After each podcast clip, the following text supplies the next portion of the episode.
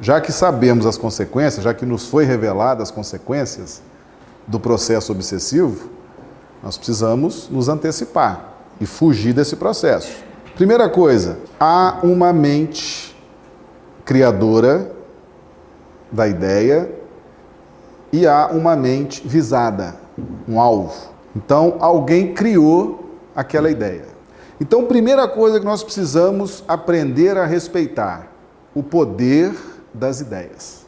São as ideias, as ideias, o pensamento, a onda mental, isso tem um poder impressionante. Não foi à toa que Jesus nos disse o seguinte: Eu sou o caminho, a verdade e a vida. E o que é o caminho? Caminho é pensamento. Caminho é ideia. Jesus não estava se referindo à rua, estrada, avenida, não. Caminho é pensamento. Porque tudo na nossa vida é precedido pelo pensamento. Quando vocês vieram para cá, vocês pensaram o trajeto, não foi? Ah, eu vou pegar tal rua, tal avenida, e depois você não veio percorrendo o seu pensamento? Aquele trajeto que você fez? Então, o pensamento, ele antecede todas as nossas ações. Então, quando Jesus fala, eu sou o caminho, ele está dizendo, eu tenho a melhor ideia. A melhor ideia para você sou eu, Jesus, que estou transmitindo. O melhor pensamento, a melhor ideia, a melhor onda mental que você possa produzir parte daquilo que eu estou te ensinando. Eu sou o caminho. Então Jesus deu muito prestígio, prestigiou muito a questão das ideias. Das ideias. Não subestimem o poder das ideias. São as ideias, os pensamentos que fazem com que as coisas aconteçam. Então alguém cria uma ideia.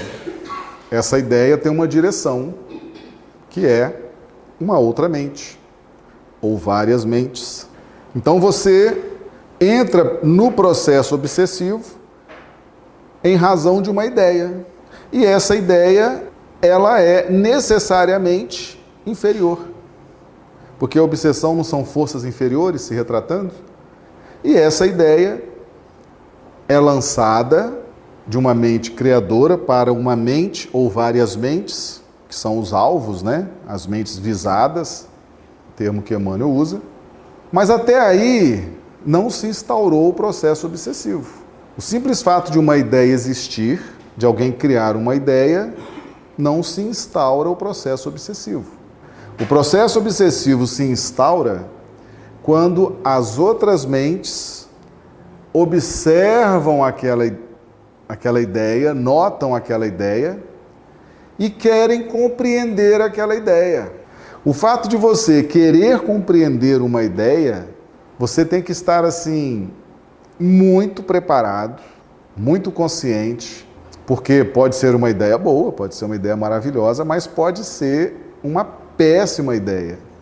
Às vezes a gente tem muita curiosidade, desejo e curiosidade. Lembra desejo e curiosidade? Não foi a pauta que levou Adão e Eva a serem expulsos do paraíso? Nós já fizemos esse estudo.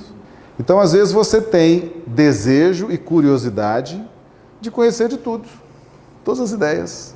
Aí você lembra de Paulo. Se você tem desejo e curiosidade de conhecer tudo, você tem que antes se armar da prudência de Paulo. Tudo me é lícito, mas nem tudo me convém. Eu posso conhecer todas as ideias? Posso, livre-arbítrio. Tenho curiosidade de conhecer, tenho desejo de conhecer, mas eu estou muito prudente nesse processo, porque eu sei que tudo me é lícito, posso conhecer, ler, estudar, tudo, mas nem tudo me convém. Porque eu já sei o que eu quero. Eu já tenho o caminho, que é o Evangelho. Jesus não falou eu sou o caminho? A ideia de Jesus é a ideia que predomina nas minhas ideias. Então, se você tiver com essa segurança, você vai tranquilo. Agora, se você não tem essa segurança, se você tem o desejo e a curiosidade, e quer conhecer tudo. Aí eu recomendo muita cautela. Porque você não pode subestimar o poder das ideias. Se você não está preparado, se você já não tem definido o que te convém, que é a ideia do Cristo, eu sou o caminho, se você não tem isso bem definido na sua vida, eu sugiro que antes de se lançar num processo de satisfazer a sua curiosidade, você consolide isso. Ou então dá uma segurada nessa curiosidade. Porque se você se lançar se conectando com todo tipo de ideia que existe, nós somos portadores de forças inferiores. Não somos ainda? Se a gente der vazão, se a gente emprestar a nossa mente para todos os tipos de ideia, se eu não tiver preparado, uma hora eu vou me conectar com uma força inferior. E vou ficar curioso, vou me aprofundar naquela compreensão, vou querer saber mais e mais e mais e mais. E aí eu entro num processo obsessivo. Percebeu? Aonde que começa? Toda obsessão começa pelo debuxo vago do pensamento alheio que nos visita oculto. Ele está ali, nos visitando. Você ainda não conectou com ele. Mas se você não está com o caminho que Jesus disse bem definido na sua vida, se você é extremamente curioso e cheio de desejos, e daqui a pouco você olha para aquela ideia, nota aquela ideia e se conecta.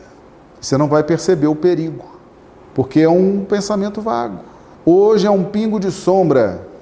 Emmanuel diz aqui: hoje é um pingo de sombra. Gente, o que é um pingo de sombra? É um pingo. Você olha aquilo ali e você fala: ah, vou preocupar com isso? Um pingo de sombra? Não dá nada. Não dá nada. Isso não tem consequência nenhuma. Hoje é um pingo de sombra. O processo obsessivo começa com um pingo de sombra mas aquele pingo de sombra amanhã se torna uma linha firme para depois fazer-se um painel vigoroso, do qual assimilamos apelos infelizes que nos aprisionam em turbilhões de trevas. Todo processo obsessivo começa com um pingo de sombra, aparentemente inofensivo sem consequências para a minha vida. É uma vã curiosidade. Ah, estou curioso com esta ideia. Estou curioso com esse pensamento. Começa assim. Amanhã você tra já transformou aquele pingo de sombra numa linha firme e depois de amanhã já é um painel vigoroso que te aprisiona em turbilhões de trevas.